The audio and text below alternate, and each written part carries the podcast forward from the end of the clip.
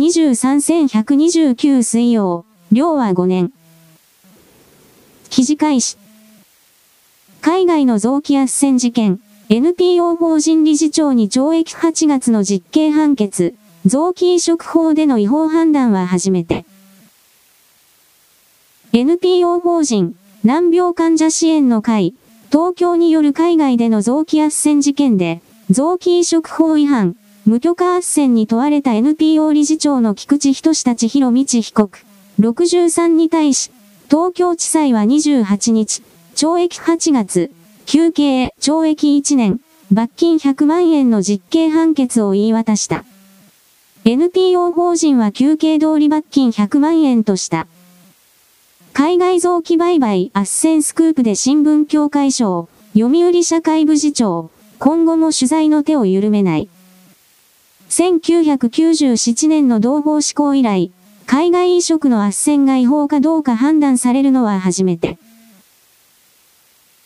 菊池被告は2021年1月、昨年7月、厚生労働省から臓器斡旋業の許可を得ずに、肝硬変の40歳代男性と腎不全の50歳代男性にベラルーシでの移植を勧誘し、移植費用などとして計5150万円を NPO の口座に振り込ませ、同国の病院で移植手術を受けさせたとして、起訴された。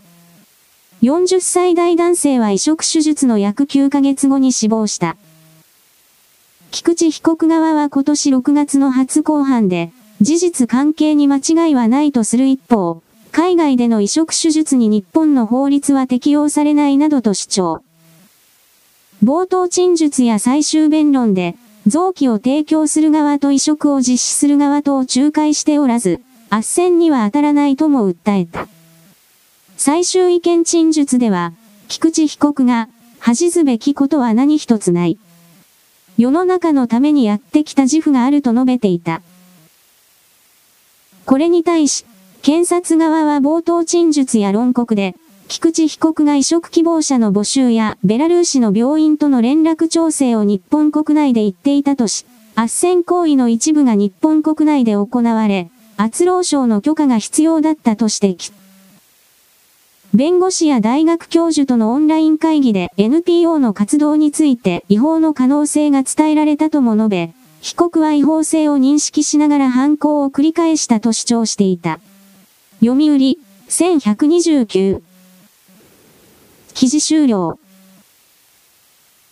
これら逮捕された NPO の長と保証する人物は自分が斡旋する臓器が基本的に例えばウイグルなどに見られる強制収容所から無理やりに抜き取られたものである可能性に関して一秒たりとも考えたことがないだろうかもちろん考えたに決まっているし彼は知っていたであろう。この記事はベラルーシとかとなっているが、他の国家との関わりもいっぱいあっただろうけれどそうした貧しい国から直接臓器を抜き取って持ってくるという他に第三国のラベルを貼ったしかし生産地これが中国のウイグルであるという臓器がおそらく山ほどあり、そうしたものを分かっていてこの NPO の理事長的な人は斡旋をしたつまり自分は世の中に恥じないことをしたと自慢している答弁をしているがその裏で他の人の命を奪っているということの理解がなかった知恵遅れだ。人間の世界にはこのような後天的知恵遅れが多すぎると私は何度も言うがこれらの背景事情をもっと詳しくわかり斡旋された臓器が結局のところ罪なくして殺された人の臓器勝手に抜き取られたものであるか、どうかということの調査を本当は私は求めている。それが明白になった時にこの理事長にその事実を突きつけてあなたは人殺しだと言わなければならないからだ。記事開始。COVID-19 が米国民主党とウクライナが共同開発した生物化学兵器と思われる理由。一時系列的に考えて、2019年の米中貿易戦争で、中華人民共和国が有利な条件を獲得し、2020年の春節のタイミングで、パンデミック化していることから、全責任を中華人民共和国に転嫁しやすい感染症とされている。に世界保健機関 WHO の国際調査団の中国湖北省武漢での調査結果で、中国由来のウイルスでないことは確定。3米国の権力層のドナルド・トランプ。ジョー・バイデンともに積極的に、大統領選挙の街頭活動を行ったが、世界最大の感染大国の米国であるにもかかわらず、また高齢のドナルド・トランプが COVID-19 に感染したと、吹聴しているものの、重症化することもなく、何らかの治療方法などを知っているからとしか思えず、大統領選挙で、ジョー・バイデンが当選確実と同時に、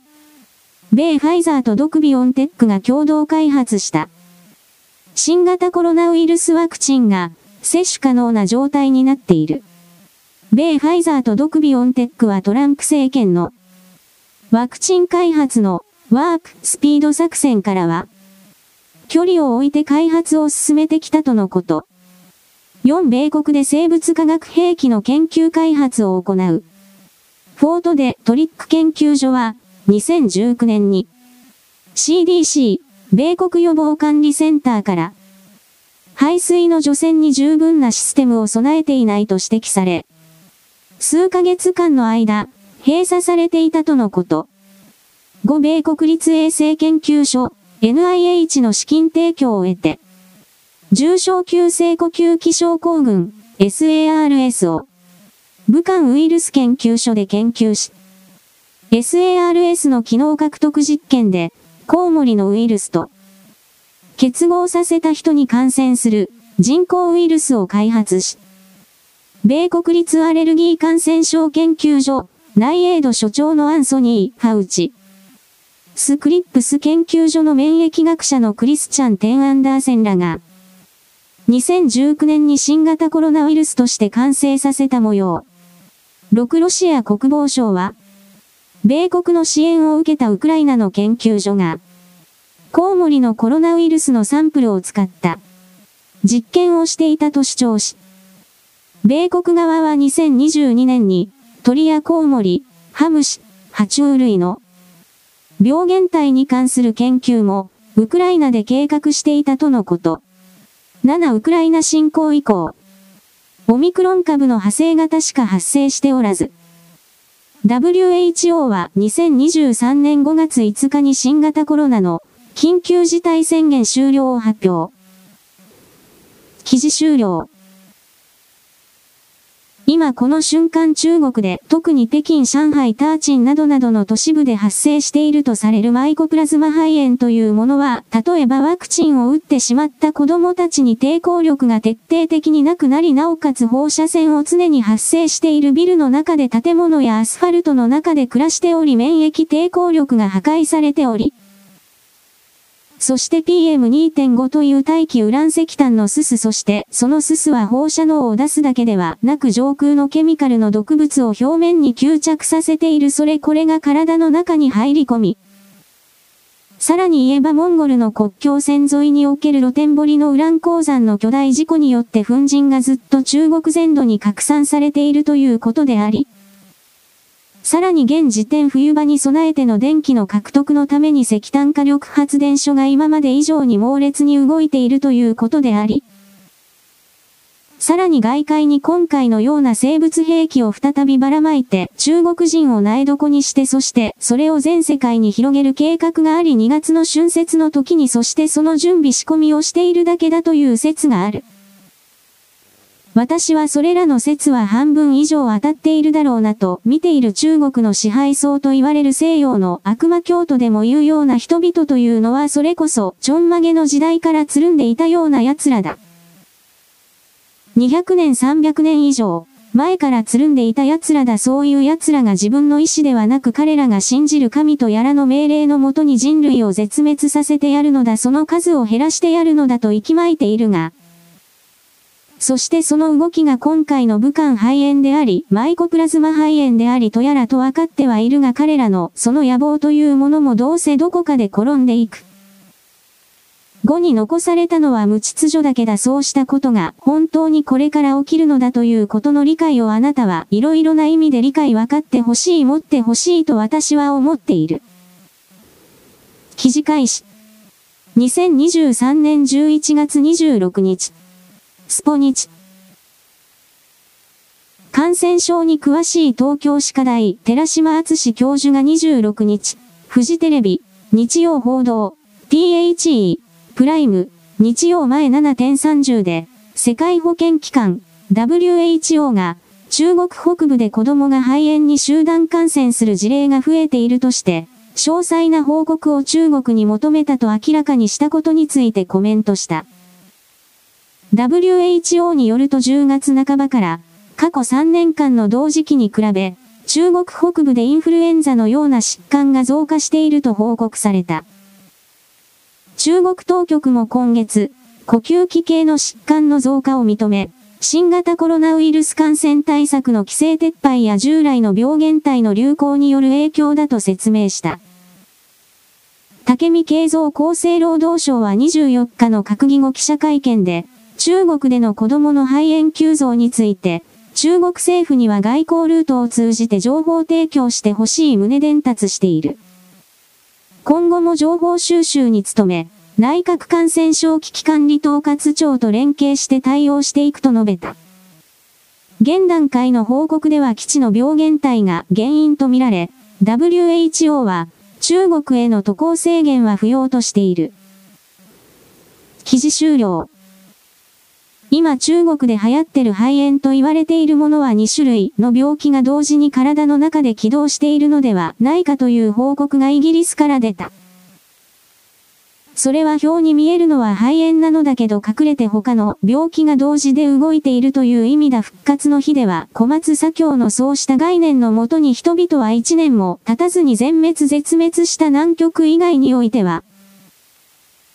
これと全く同じ状況が頻度を抑えられて起きている私は、イメージクリエイターの世界においてあらかじめあらゆる種が日本人間世界に前もって渡されていたという仮説を持っているので、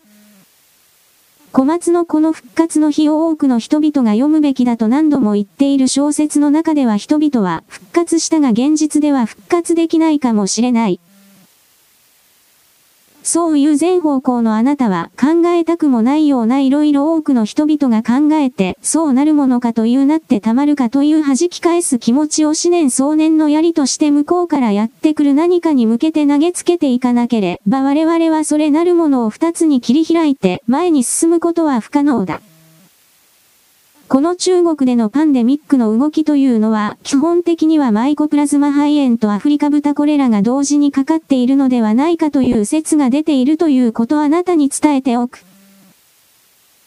そしてそのどちらもが生物兵器であろうということだ特にアフリカ豚コレラだこれらに関しては間違いなくという言葉は使いたくないが生物兵器つまり COVID-19 というものを作るための前段階の何かだったろうなと私は捉えている。記事開始。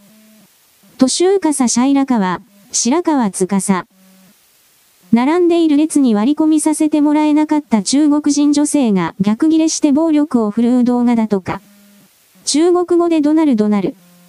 ほとんどひるまない若者たちは頼もしい。ロアネアアットマーク最多情報源バズニュース。列への横入りを許されなかった中国人が日本人に暴言と暴力を振るう。割り込みは中国では普通のことだが、日本語をある程度学んでる時点でその程度のルールは知ってるだろう。https twitter コムアイスタタス9121兆8085億5593万8225ミーアットマークアニメ、ゲーム赤。横入りが普通の文化って、中国では最初から並んでる人たちってどう対処してるの？国熊。横入りされないよう、前の人との距離感をゼロに。つまりぎゅうぎゅう詰め。ひさら。母国のように大きい声でわめき散らせばまかり通ると思ってる。点。ひそか。警察呼ぶなら呼んでもらいましょうよこういうの見るとイライラする日本の慣習に馴染めないなら自国で生活した方が良いですね。記事終了。土人の国からやってきた我々よりもはるかに劣った土人に対していわゆる一歩が二歩進んだ私たち日本人は容赦をする必要はない。こうした横入りの文化を持つそれは、土人の勝手に違いないがここは、それでも文明国に近づこうと努力している地域だ土人の立っている隙間はない。故郷に帰ればいい私は、最近本当に中国人韓国人に対してはそうした思いしか持たない。自分なるものつまりこの場合中国人になるものを優遇して全体に一体どんな利益があるのだ全体にどんな騙しの進歩進化があるのだ何もないただ不愉快な思いをしみながエネルギーを取られるだけだ不愉快な思いをするだけでいらない想念資源が発生されそして取られている。それは自動的にこの考え方はあなたはどうして思っていただきたい思念想念イメージシンキング思考これらというのはエネルギーなのだ自分が本来それを発生したくもないのにそれは発生させられてしまうというのはそれだけでも自分のエネルギーを奪われているのであるそうしたことをこれら土人たちは必要に仕掛けるもはや地球は土人はいらないと決めた。私はこの言葉を何度も出すあなたは自分自身が土人かどうかということを真面目に捉え直してみることだ大体はみんな土人だ。記事開始。速報とパスポートセンター受付担当の中国人元従業員を書類送検個人情報の不正飛んだ疑い東京都は1920人分持ち出しと発表。東京、池袋のパスポートセンターに勤務していた中野区の中国人の女性派遣社員、52を警視庁公安部が窃盗の疑いで書類送検しました。中国人の女性は今年3月28日から31日までの間、受付業務を担当していた東京、豊島区東池袋にある東京都のパスポートセンターの池袋分室で個人情報が書かれた付箋1枚を飛んだ疑いが持たれています。警視庁に情報提供があり事件が発覚し、今年5月に東京都からの被害届を受理したということです。東京都によりますと、女性は都から業務委託された会社で2020年5月から勤務を始め、今年3月に退職したということです。東京都は女性が、旅券発給申請書や戸籍謄本などに記載された氏名や住所、電話番号など合わせて1920人分の申請者などの個人情報を持ち出していたと見ています。女性は自分が担当した申請者の個人情報を別の紙に書き写したり、紙をコピーしたりしたほか、窓口での会話も録音をしていたとみられています。東京都は中国人が受付業務をしていたことについて、採用の判断は事業者側の判断であり、今後は外務省と相談したいとしています。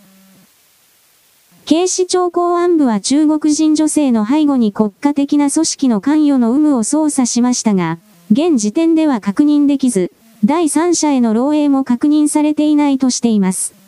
以下、楽。TBS2023-1124 外務省がパスポート発給窓口の担当者を日本国籍を持つ人に限定するよう47都道府県の担当部署に通知を出したことが27日、同省関係者への取材で分かった。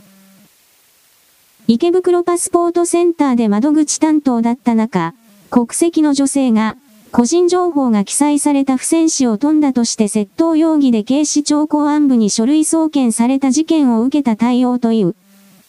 外務省関係者によると、通知は書類送検があった24日に出した。外務公務員法は外国籍を持つ人は大使や外務省職員などの外務公務員になれないと定める。一般旅券の発給業務は外務省が都道府県に委託。都道府県が民間企業に業務を委託しているケースもある。窓口担当者は外務公務員に当たらず、国籍による制限もなかった。以下、楽。共同2023-1127。記事終了。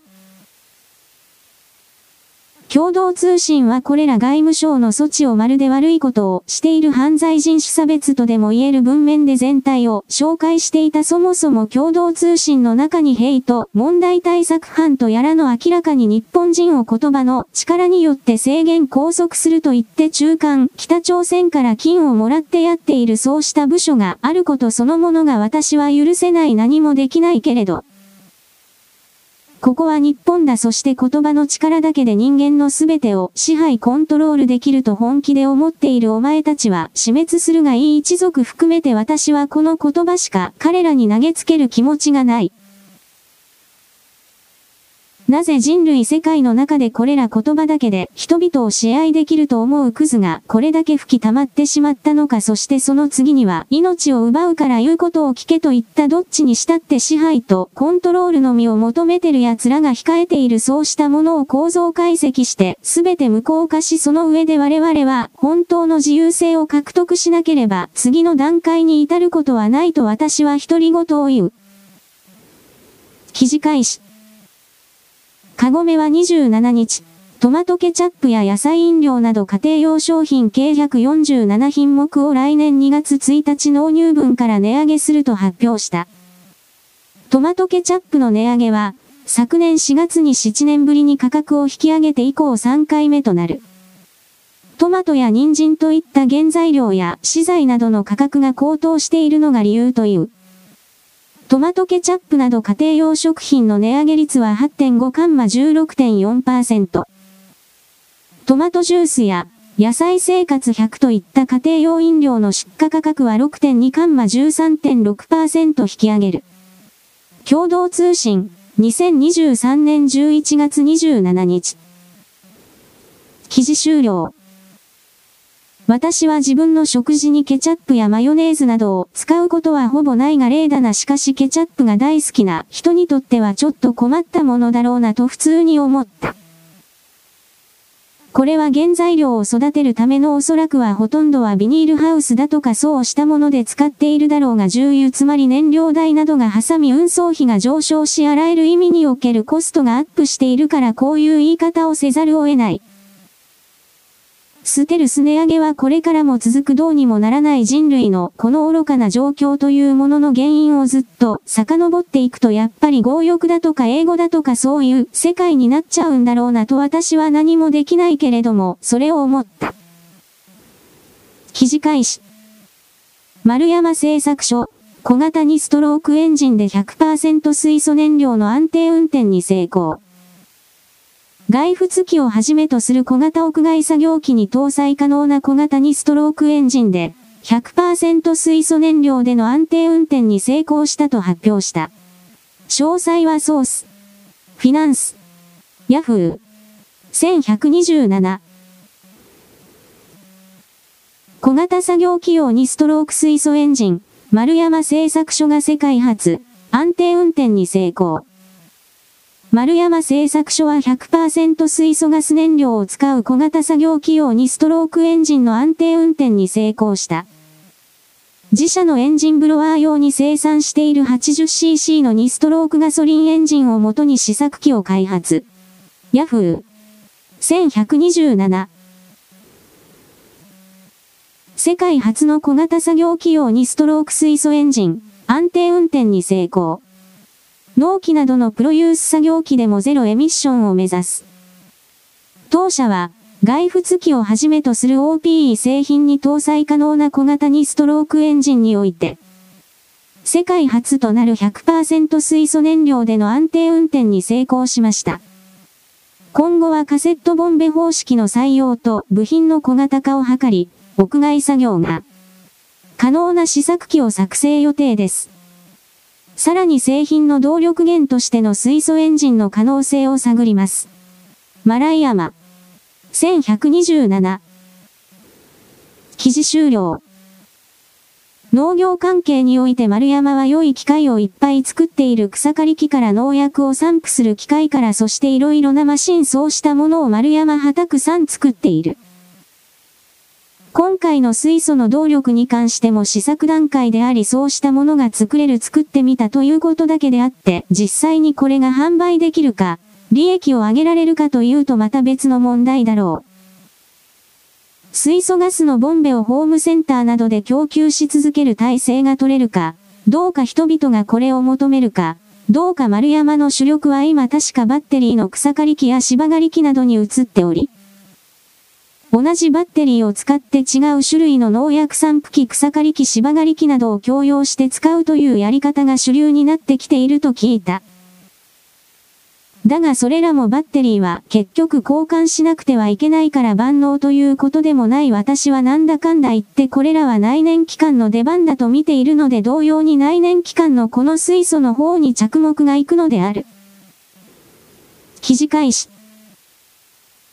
国の特別天然記念物、阿寒湖のマリモの生息地として知られる北海道釧路市の阿寒湖で、2020年頃から直径20センチ超の大型マリモが激減している可能性があると、専門家が指摘していることが分かった。一方、市教育委員会は現段階では不明としている。文化庁は21、22日に湖を訪れ、現状を確認する。マリモは糸状の細かい藻が浅瀬で合成し、水流で回転しながら寄せ集まって成長する。市教委の報告書などによると、湖北部の群生地中類湾で18年には大型マリモが普通に確認できていたが、21年にはほとんど姿を消していた。また、固定に多くのマリモが積み重なる厚みの体積体積厚しは、20年が20センチだったのが、21年は8センチに減っていた。マリモを長年研究する若菜勇、釧路国際ウェットランドセンター阿寒湖沼郡マリモ研究室長は10年代以降、天敵の水草が繁茂して回転不足を招いたと推測。市教委はこれまで定期的に水草を刈り取っているが、若菜室長は、除去が不十分だった可能性があり、マリモが水草に置き換わりかねないと危惧する。陽みゆり。1129。記事終了。マリモが観光資源つまり金儲けのネタでなければこうした動きは放置されていたしマリモはさっさと早い段階で絶滅していただろう。今回の動きというのはおそらくは今年の夏の異常な暑さによって沼の中の水草の成長がものすごく早くて除去しても全然間に合わなかったそのあたりにあるのではないかなと私は勝手に捉えている。記事開始。日本熊野森協会支部員、旧日本熊野森協会東京都支部。キュマ森ブランチ。そうであろう。人口自体が少ないし、隣近所みんな知り合いのような環境だと苦情の電話はそうできるものではない。秋田県などの自治体は、熊が出没した町内に住む人からの苦情は一切来ていないと説明しています。これが熊の出没地域で生きる人たちの実情です。宇佐美康人、秋田県議会議員。2週間前、熊野森協会に所属する4名の方から立て続けに電話で、協会への避難をやめるよう言われました。私からは、出没地域の反発が出るようなことをやめてほしい。X 家がした人はお気の毒ほか胸を伝え、教会で共有し止めさせると言ってくれてたのに、全然止めてない件。シュベルト・クロイツヨル天のマシルベ書。当事者たちは自治体の対応に何ら文句がなくて、外野は黙ってろと思ってらっしゃる、と考えるのが自然では同期霞に、に、うーわー。こいつ熊の脅威にさらされる地元の人間までもが熊の駆除に反対してると心底思い込んでるのか。自他協会の曖昧さ案件にしてもグロテスクが過ぎるわ。猫 G アットマーク10スタイル福島。さすが熊の被害がない地域からの目線での発言ですな。実際に人的物的被害のある地域から苦情出るわけないでしょ。あるとしても、対策もっとやってくれっていうくらいで。ひまわりアットマーク雑多。近所のおじいさんが庭先で熊に襲われ、隣市の女子高生がバス停で熊に噛みつかれる非常事態に、熊駆除抗議なんてする住民はいないでしょう。この状況で安易に、市街地出没熊を駆除しないでと、行政に妨害電話する熊森さんこそが、恐怖の人命軽視団体なのですよ。三崎由美子。熊の脅威が身近な人は駆除に対し苦情なんて入れてません。部外者が感情論で業務妨害しないでくださいと言っている話を、田舎は同調圧力があるから苦情の電話がしにくいとする認知の歪みがひどい。こういう誤人を見ると確かに、まだ熊の方がコミュニケーションが成立するように思えてくる。記事終了。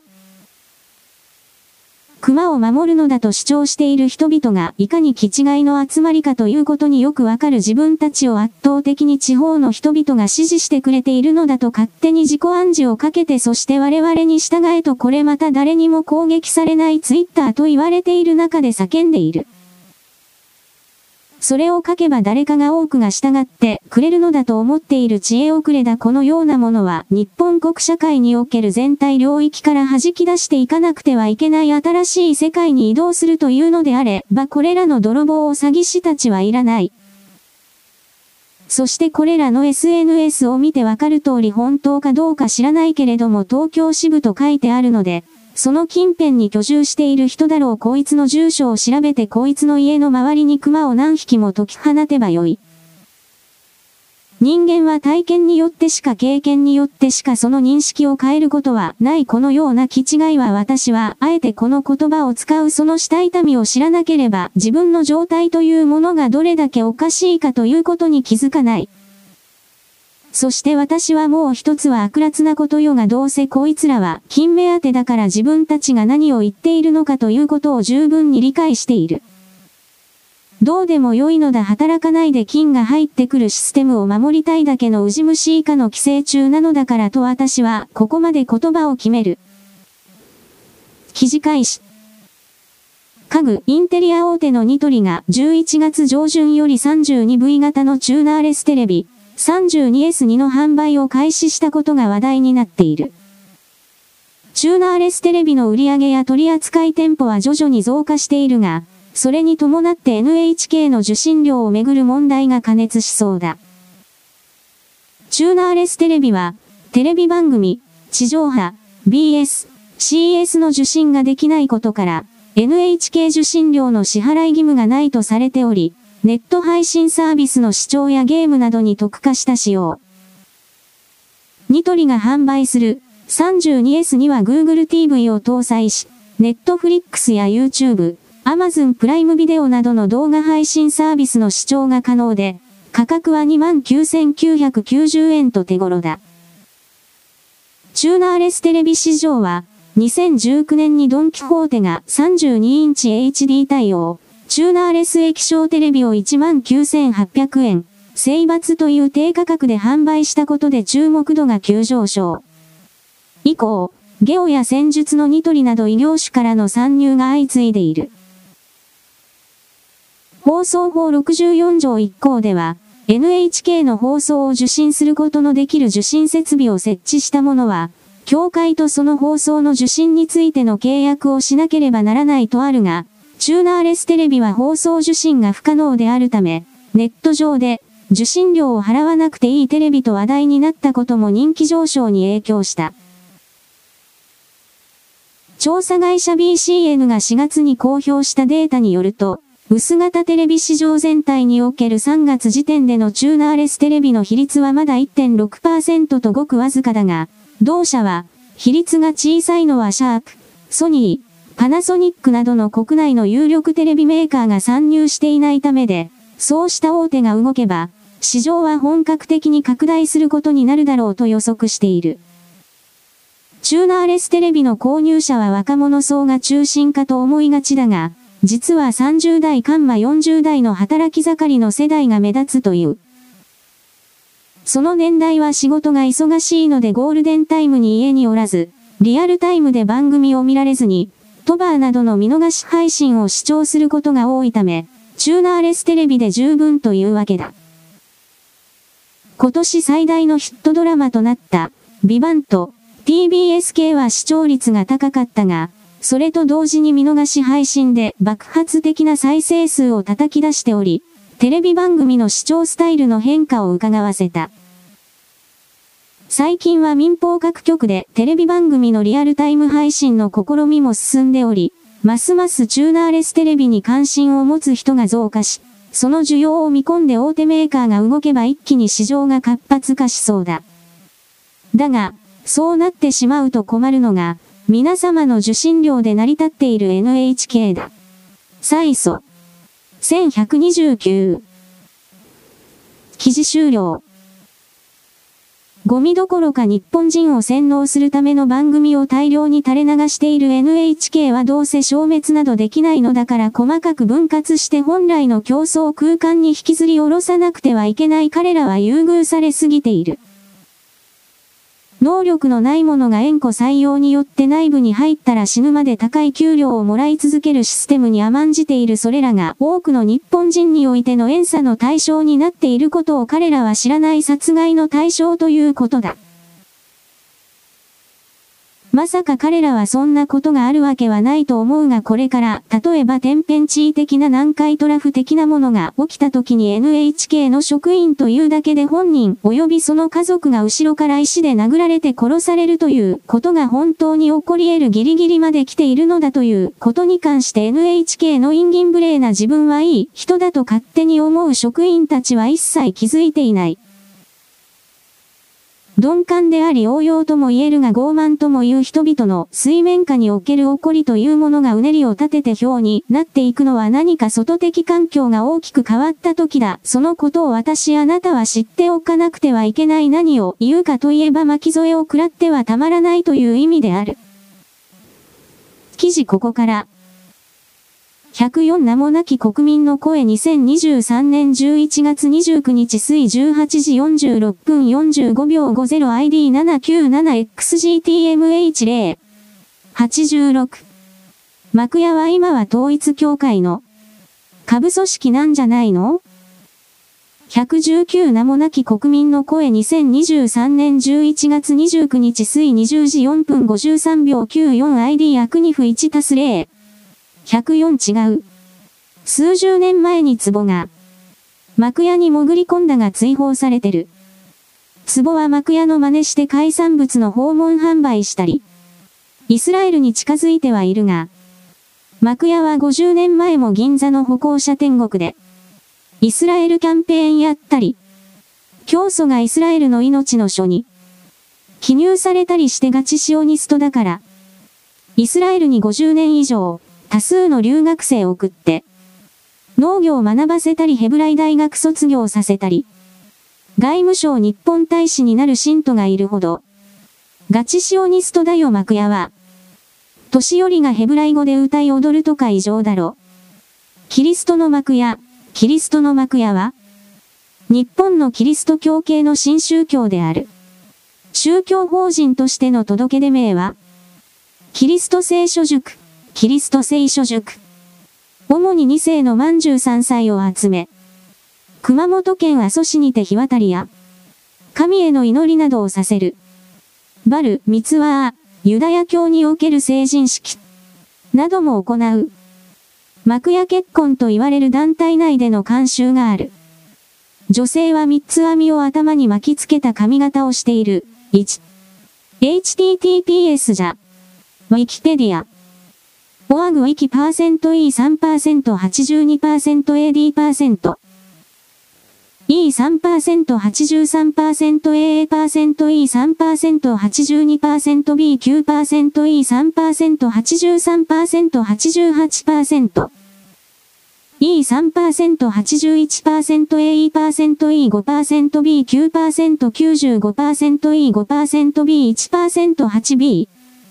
原始福音、キリストの幕屋、以下、幕屋と略称は、1948年に手島育夫さんが日本で起こした。無教会運動の一つである、4、中1。幕屋とは、砂漠に住むイスラエルの民にとっての、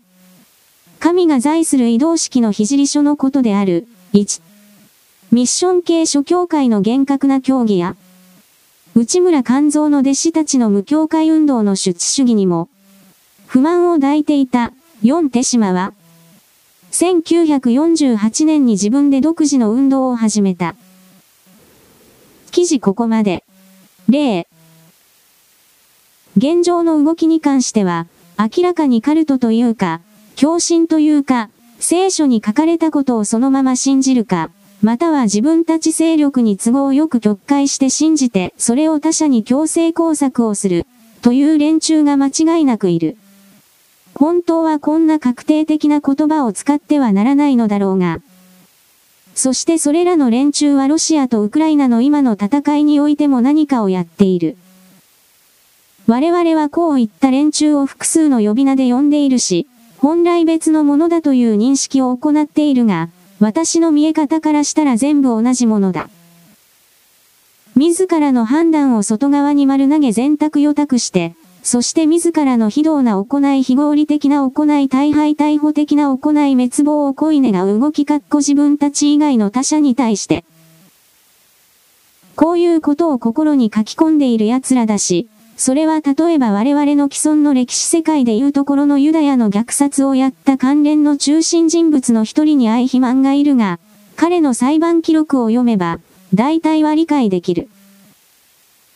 彼は、上からの命令に忠実に従うことこそ美しいドイツ人のあり方、と本気で信じてつまり責任を放棄して、自ら考えることを捨てて、ユダヤ人たちを次々と殺していった、そのサインをした。